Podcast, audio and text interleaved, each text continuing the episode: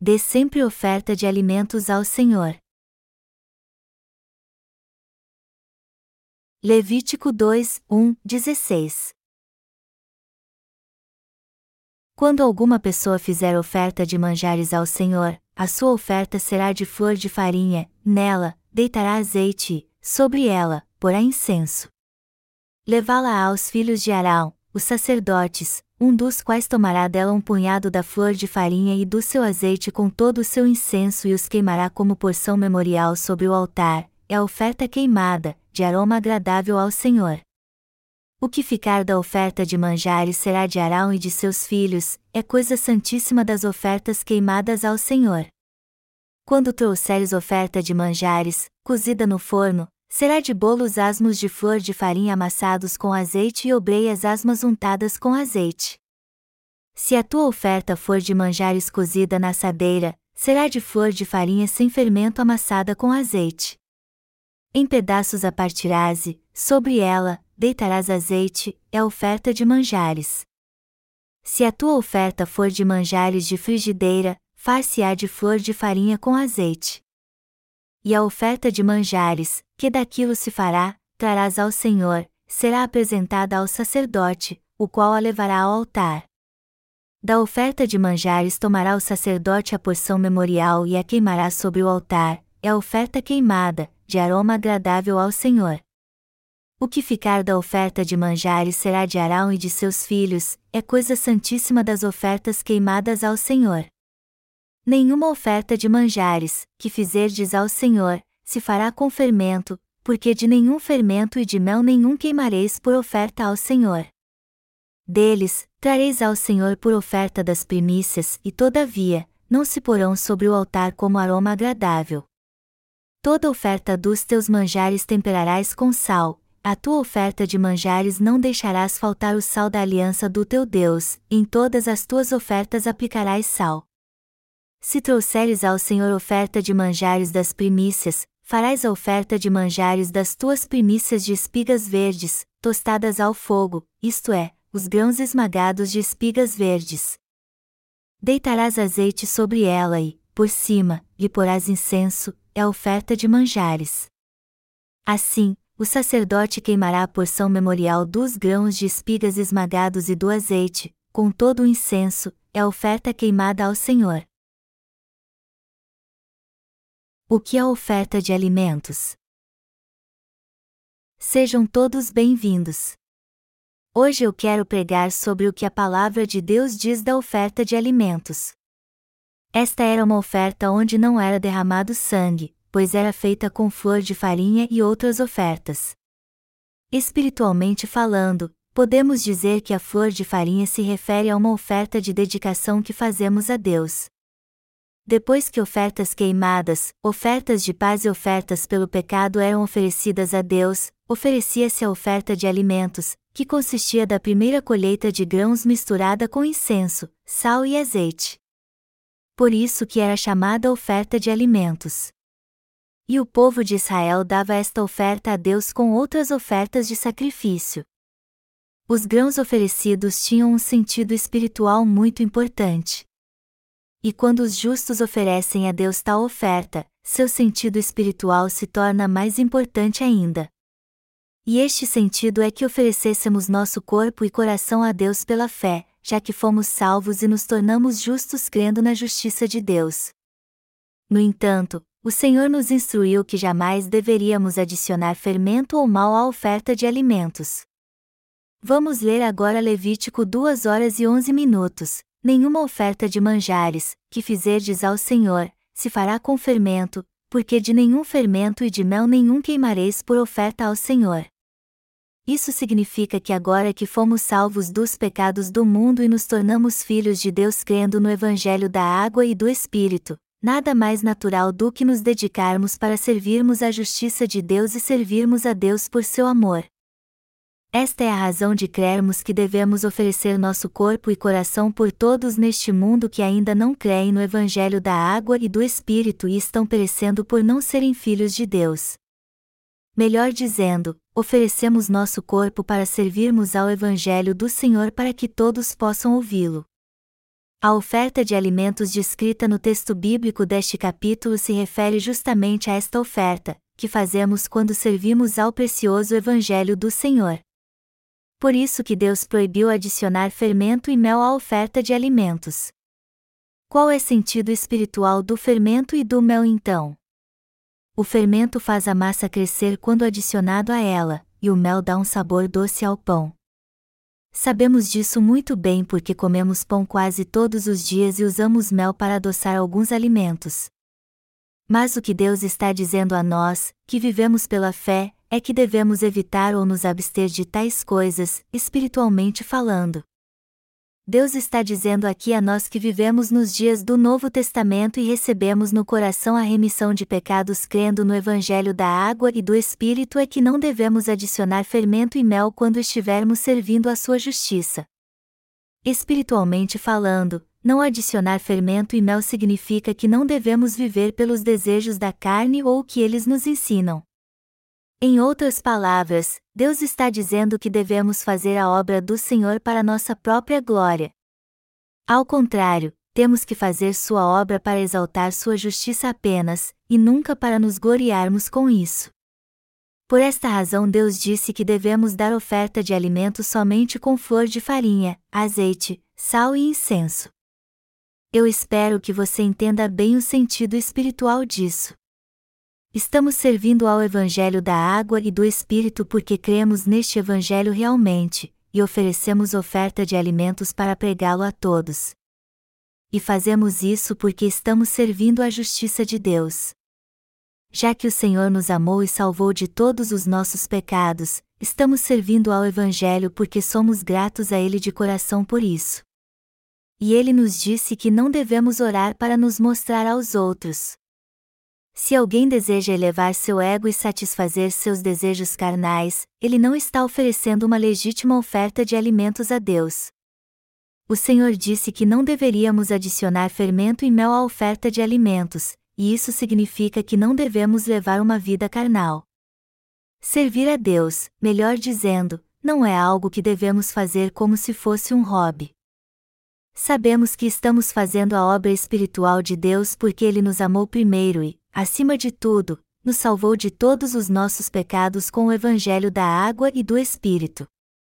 Então, a oferta espiritual da fé é algo indispensável a todos nós que cremos na justiça de Deus. Por isso que devemos suportar todo o sacrifício que fazemos para dar nossas ofertas a Deus, inclusive a oferta de alimentos. Em outras palavras, se quisermos dar uma oferta que agrada a Deus, temos que nos dedicar totalmente de corpo, alma e coração a tudo o que fazemos, a fim de que possamos pregar o Evangelho da água e do Espírito do Senhor. Deus disse que quando oferecêssemos uma oferta queimada a Ele, isso seria sua comida.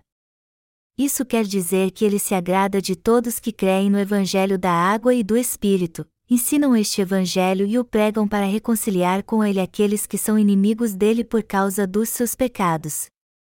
A comida de Deus está na pregação do Evangelho da água e do Espírito, não em nosso próprio sacrifício. E o mesmo vale para a oferta de alimentos. Nós servimos a Deus porque Ele nos salvou de todos os nossos pecados. Jesus levou todos os nossos pecados ao ser batizado por João Batista, morreu crucificado levando-os sobre si, e ressuscitou dos mortos. E se alguém recebeu a remissão de pecados mas não prega este evangelho, ele é alguém que não está oferecendo oferta de alimentos. Essa gente é espiritualmente vil. Na verdade, todos que não dão uma oferta de alimentos espiritual não estão com Deus. Por isso que é imprescindível que todos nós sejamos um só com a justiça do Senhor e sirvamos a ela. Mas para fazer isso, não devemos procurar estabelecer nossa própria justiça, e sim servir à justiça do Senhor apenas e de coração. Este é o tipo de devoção que mostra quando alguém está realmente ligado ao Senhor de coração. Todos nós que cremos no Evangelho da água e do Espírito temos que ser um só com o Senhor em nossa vida espiritual. Nada mais justo do que aqueles que receberam a remissão de pecados procurarem viver pela fé sendo um só com Deus, dando ofertas de alimentos.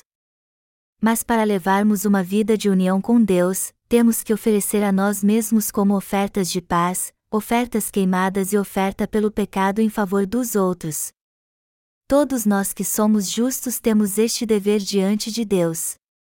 Afinal de contas, como podemos ficar felizes sabendo que outros estão caminhando para a perdição quando nós estamos felizes sabendo que iremos para o céu por Deus ter nos amado e livrado de todos os nossos pecados? Podemos dizer sem dúvida alguma que aquele que pensa assim não está anunciando a justiça do Senhor. Todos que receberam a remissão de pecados têm o dever de servir a justiça de Deus em unidade com Ele. Na verdade, se alguém recebeu mesmo a remissão de pecados crendo no Evangelho da água e do Espírito, por mais que ninguém peça, ele vai servir ao Evangelho. E como somos gratos a Deus pela nossa salvação, não podemos deixar de servir ao Evangelho da água e do Espírito. Um grande número de pessoas não sabe de onde veio nem para onde está indo. Muitos não sabem porque nasceram e vivem de um lado para o outro sem direção no fim acabam caindo na armadilha de alguma religião deste mundo e ficam presos o resto da vida até ser destruídos. Sem encontrar o verdadeiro propósito da vida, eles vivem se decepcionando e acabam não vendo nenhum sentido na vida. Todos, homens e mulheres, precisam conhecer o Evangelho da água e do Espírito, a palavra da verdade. Mas o que é o Evangelho da água e do Espírito? A verdade é que, em nossa fraqueza, fomos enganados por Satanás e iríamos ser destruídos. No entanto, o próprio Deus que nos criou enviou o Salvador a este mundo e nos salvou. A verdade é que Deus enviou seu Filho a esta terra para nos livrar de todos os pecados do mundo e da destruição, para nos tornar seus filhos e nos dar a vida eterna. Portanto, Jesus Cristo veio a esta terra e de um modo perfeito nos salvou dos pecados do mundo e do juízo com o Evangelho da água e do Espírito. Deus fez com que nascêssemos nesta terra para sermos salvos. Entretanto, se não entendermos isso, por mais que tenhamos uma longa vida, felicidade e muitas riquezas, nossa vida será em vão. Não há como expressar como é imprescindível que todos nós conheçamos a justiça do Senhor e creiamos nela. Olhem para trás e pensem no que aconteceu desde que conhecemos a justiça do Senhor. Deus fez com que nascêssemos nesta terra para que Ele mesmo pudesse apagar nossos pecados e tivéssemos a certeza de que Ele nos ama, nos tornou seus filhos especiais e nos levará a viver para sempre no seu reino. Mas até este dia chegar, Deus nos guiará em todos os nossos caminhos e cuidará de nós. Nenhuma religião deste mundo pode responder à pergunta: por que eu nasci nesta terra? E o que o budismo diz sobre isso? Ele defende a reencarnação e afirma que nasceremos como seres mais elevados se levarmos uma vida de retidão aqui. Por outro lado, nasceremos como seres inferiores se fizermos o mal nesta vida. A palavra de Deus diz em Eclesiastes uma hora e dois minutos: vaidade de vaidades, tudo é vaidade. E o que o Senhor nos diz? Ele nos diz que porque dele, e por meio dele, e para ele são todas as coisas, Romanos 11 horas e 36 minutos. O que Deus está dizendo é que o universo e tudo que nele há existem por causa de Jesus Cristo, que nos salvou dos pecados do mundo. Para que propósito Deus criou o homem? O Senhor disse que criou o ser humano para viver com ele. Mas o homem caiu na armadilha de Satanás e pecou contra ele. Então o próprio Deus Todo-Poderoso veio a esta terra como homem, foi batizado por João Batista, morreu na cruz, ressuscitou dos mortos, e assim cumpriu o evangelho da água e do Espírito. Ao fazer isso, Deus salvou de todos os pecados do mundo aqueles que creem neste Evangelho. Por meio das obras que realizou, Deus fez com que os pecadores se tornassem seus filhos. Na verdade, este sempre foi o plano de Deus para todos nós que fomos criados conforme a sua imagem e semelhança. Em outras palavras, Deus nos criou e salvou com o Evangelho da água e do Espírito para vivermos para sempre como seus filhos e desfrutarmos da sua glória. Você será muito abençoado se entender o plano de Deus e a verdade da salvação. Não importa quantos anos tenha vivido até hoje 10, 30 ou 70 você precisa entender que o propósito para o qual Deus o criou foi conhecer a verdade do Evangelho da água e do Espírito. Eu sou muito grato por todos vocês terem me ouvido, crido neste Evangelho e recebido a remissão de pecados. E eu oro para que vocês levem a Jesus Cristo não somente aos seus familiares que ainda não receberam a remissão de pecados, mas a todos neste mundo. É pregando o Evangelho que os crentes no Evangelho da água e do Espírito dão uma oferta de justiça a Deus. Apesar de termos vivido para nós mesmos até hoje, a partir de agora, para o bem do homem que foi criado conforme a imagem de Deus, devemos oferecer oferta de alimentos ao Senhor, e fazer isso sem cessar. Por que motivo devemos viver assim? Porque recebemos a remissão de pecados graças à justiça de Jesus Cristo. O Senhor veio a esta terra, recebeu todos os nossos pecados de uma vez por todas ao ser batizado por João Batista, o representante da humanidade, derramou seu sangue na cruz, ressuscitou dos mortos, e assim nos salvou para todo sempre e recebemos a remissão de pecados justamente quando cremos nesta verdade que veio pelo Evangelho da Água e do Espírito. E já que recebemos a remissão de pecados em nosso coração pela fé, nos tornamos filhos de Deus. O que devemos fazer a partir de agora então? Temos que dar ofertas da justiça em favor dos outros. Melhor dizendo, temos que pregar o Evangelho da água e do Espírito para que outras almas creiam nele também. Por outras palavras, temos de pregar o Evangelho da água e do Espírito a outras almas para que elas também creiam. No entanto, você está pensando: como posso fazer a obra de Deus eficazmente quando já estou tão ocupado com a minha própria vida? Pode ser que você concorde que, embora seja bastante difícil para você realizar a obra de Deus devido às suas circunstâncias, a Igreja de Deus existe nesta terra, e nesta igreja você encontrará os servos de Deus.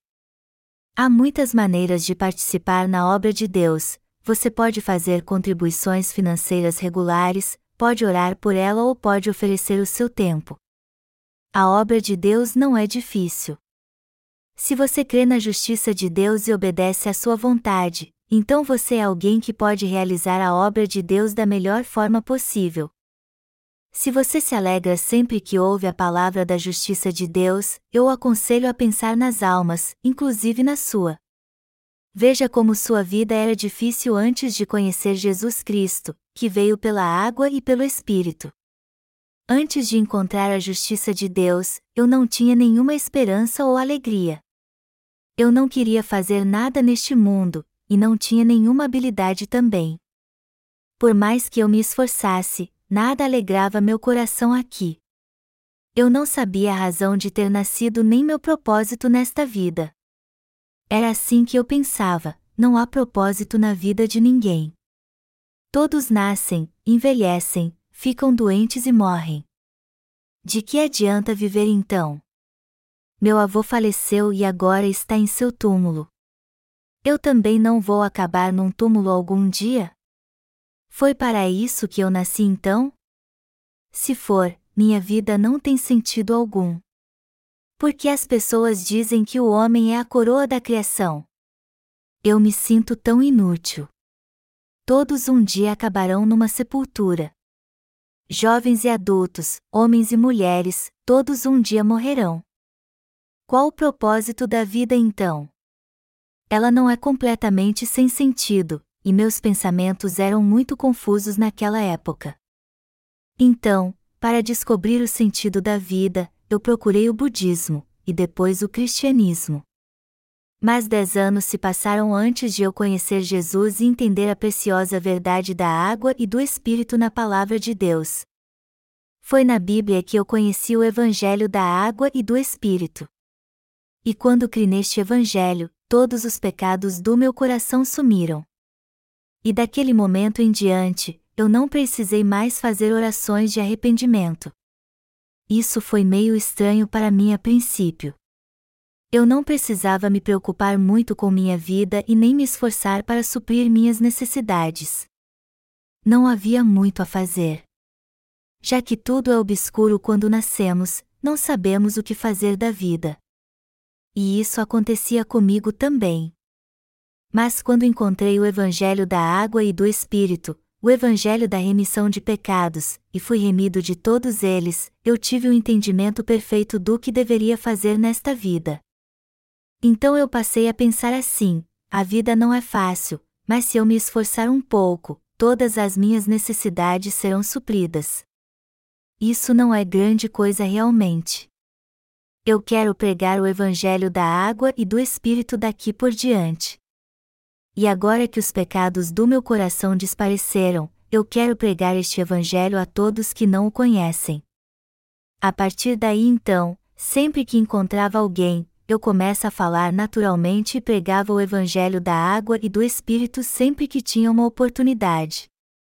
A maioria das pessoas para quem eu pregava este Evangelho se mostrava cética no começo, mas logo muitas delas começaram a se alegrar por conhecê-lo.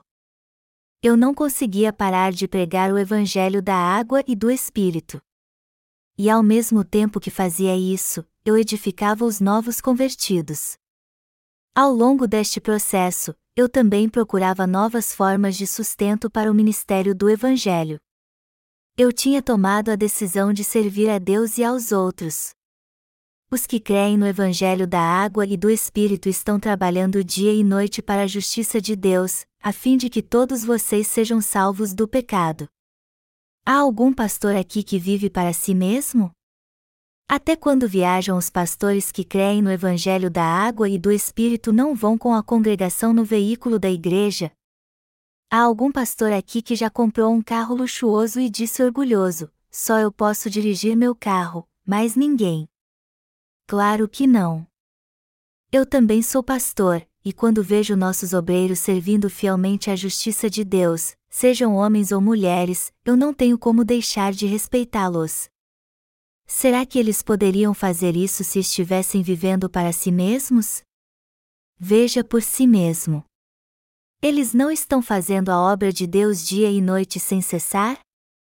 Não estão servindo a Deus e ao seu Evangelho fielmente? A princípio, dentre aqueles que estão servindo ao Evangelho da água e do Espírito, não tem ninguém fazendo isso em benefício próprio. E eu respeito muito estas pessoas.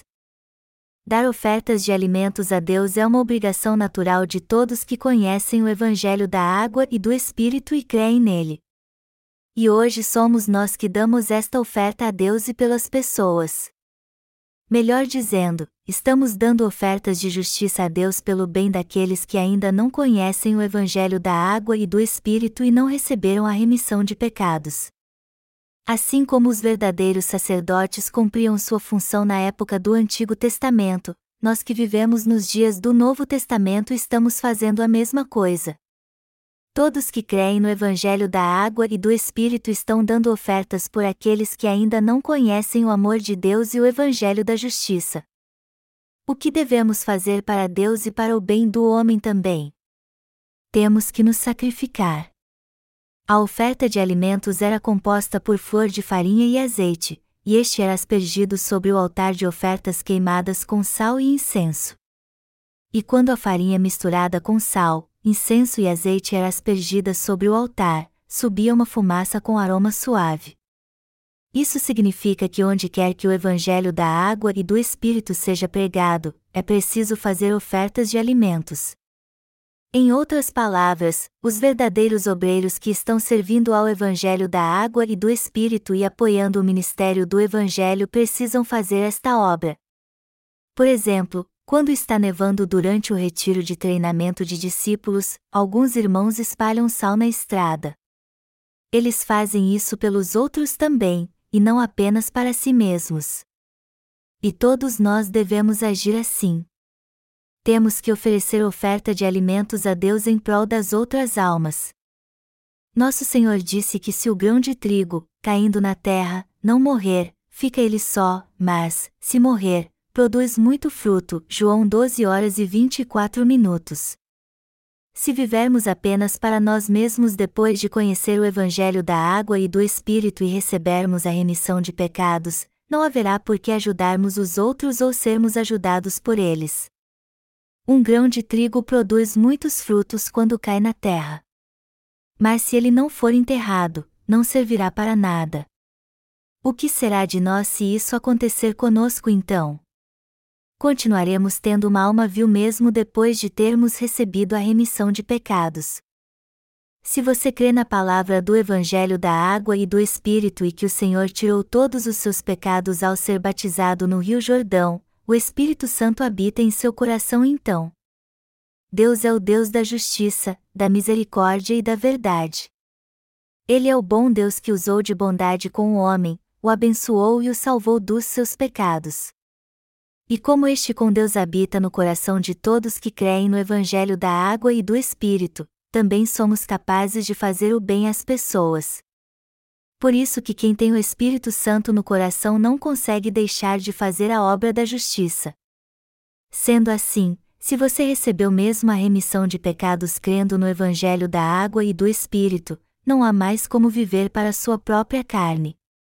Agora, se está vivendo para sua carne, então você tem um grande problema, pois isso indica que ainda não nasceu de novo como deveria. Podemos dizer que pessoas assim não conhecem a justiça de Deus nem o seu amor. Não fomos nós que amamos a Deus primeiro, mas Ele que nos amou assim. E já que recebemos a remissão de pecados de uma vez por todas pela fé, como podemos deixar de fazer tudo para apoiar este valioso ministério do Evangelho? Como podemos deixar de dar oferta de alimentos espirituais a Deus? Como podemos não nos sacrificar para que outros sejam salvos do pecado? Imagine se eu dissesse a vocês: não façam nada para servir ao Evangelho da água e do Espírito. De agora em diante, não façam nada para levar as pessoas a receber a remissão de pecados. Vocês fariam o que estou mandando? Claro que não. O que vocês fariam se eu lhes impedisse de pregar o Evangelho da água e do Espírito? Vocês não diriam, deixe-nos livre ou nos mate. Se você quiser nos impedir de pregar o Evangelho, é melhor que nos mate então. Muitos estão agonizando por causa dos seus pecados e nem sabem por que nasceram. Você terá que nos matar se quiser que paremos de pregar o lindo Evangelho da água e do Espírito para estas pessoas miseráveis. Não tentem nos impedir então. Não é isso que vocês me diriam? É claro que sim. Eu oraria assim se fossemos proibidos de pregar o Evangelho da água e do Espírito e servir a este ministério. Senhor, eu já vivi o bastante. Não demore para me levar então. Se não puder mais fazer esta obra boa e maravilhosa, se não puder fazer a obra da justiça, eu acabarei desperdiçando minha vida só comendo e dormindo. Do que adianta viver assim? Me leve agora então, eu te peço. É assim que eu oraria. Que esperança haverá para este mundo se não pregarmos o Evangelho da água e do Espírito? Eu tenho certeza que vocês concordam comigo. Eu não vou mais querer ficar nesta terra se não puder fazer a obra de Deus. Por outro lado, muitos ouviram o Evangelho da água e do Espírito e agora creem nele, e outros ainda querem permanecer nesta terra para apoiar o ministério do Evangelho. Mas o que diz a Bíblia? Está escrito que, embora Jesus tenha curado dez leprosos, só um voltou para agradecer o Senhor pela cura. Um número incontável de pessoas já ouviram o Evangelho, e aqui na Coreia do Sul também. Muitos, porém, caíram na armadilha da religião e ainda querem fazer parte de mega-igrejas, pois não veem problema em crer em Jesus e ainda ter pecado no coração. E já que creem no Senhor apenas de um modo religioso, eles o rejeitam quando se sentem mal e o procuram quando se sentem bem. Nós, ao contrário, estamos trabalhando para pregar o Evangelho da água e do Espírito a todos os 6 bilhões de habitantes que há neste mundo. Estamos servindo ao Senhor em prol das almas. Aos olhos de Deus, nós é que somos de fato abençoados, pois estamos fazendo algo que é realmente bom. Há muito poucas pessoas na Coreia que creem no Evangelho da água e do Espírito. Mas você sabia que já recebemos mais de 3 mil testemunhos de salvação do mundo todo?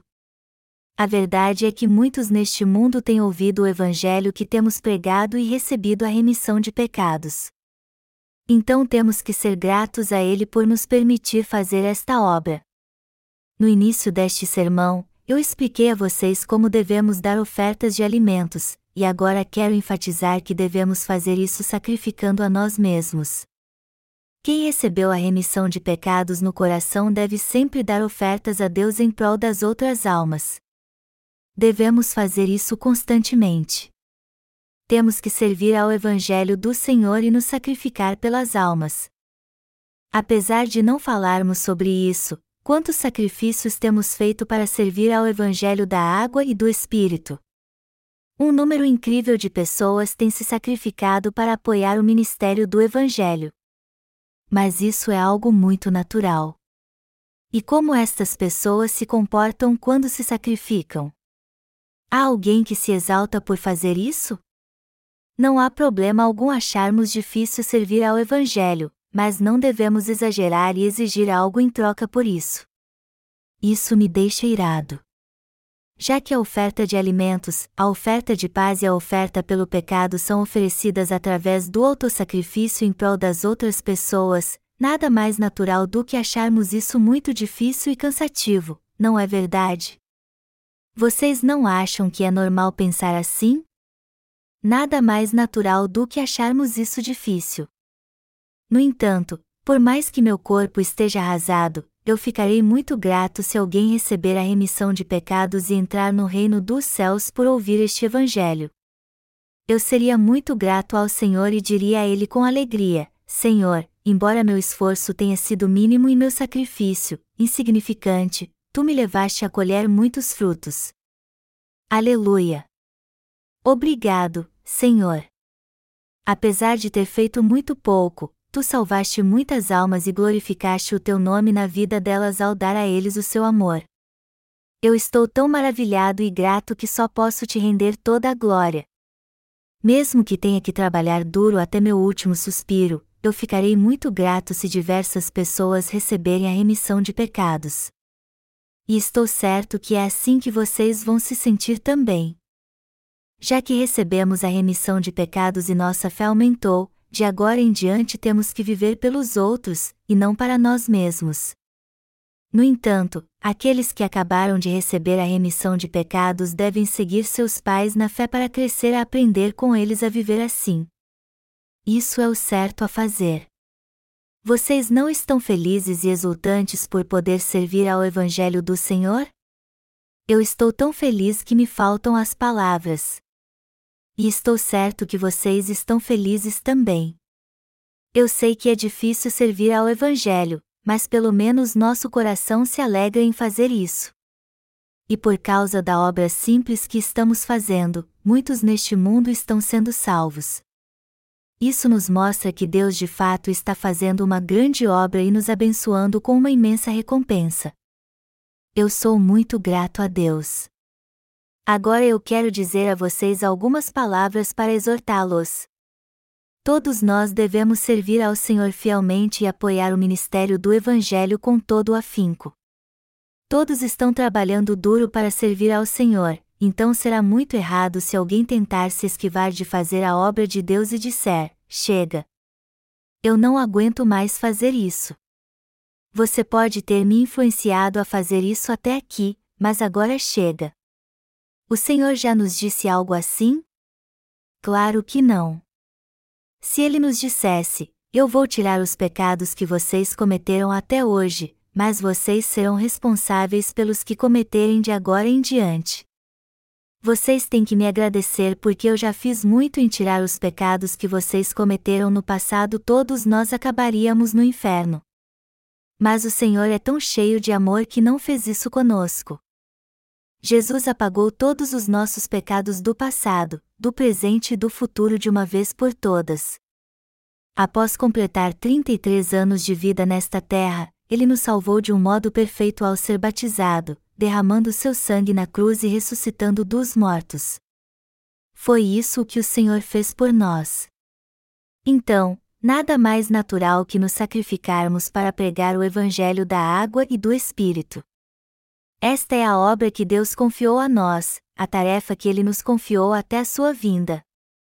Eu desejo e oro para que Deus abençoe sua vida física e espiritual. Peço a Ele que proteja vocês aqui no exterior, e os abençoe a todos. Se confiarmos ao Senhor tudo o que há em nós, nossas mãos, nossos pés, nossos lábios, e pregarmos Sua palavra com o mesmo amor que Ele teve por todos nós, Ele nos protegerá e nos dará muitas bênçãos para que sejamos usados como valiosos instrumentos seus.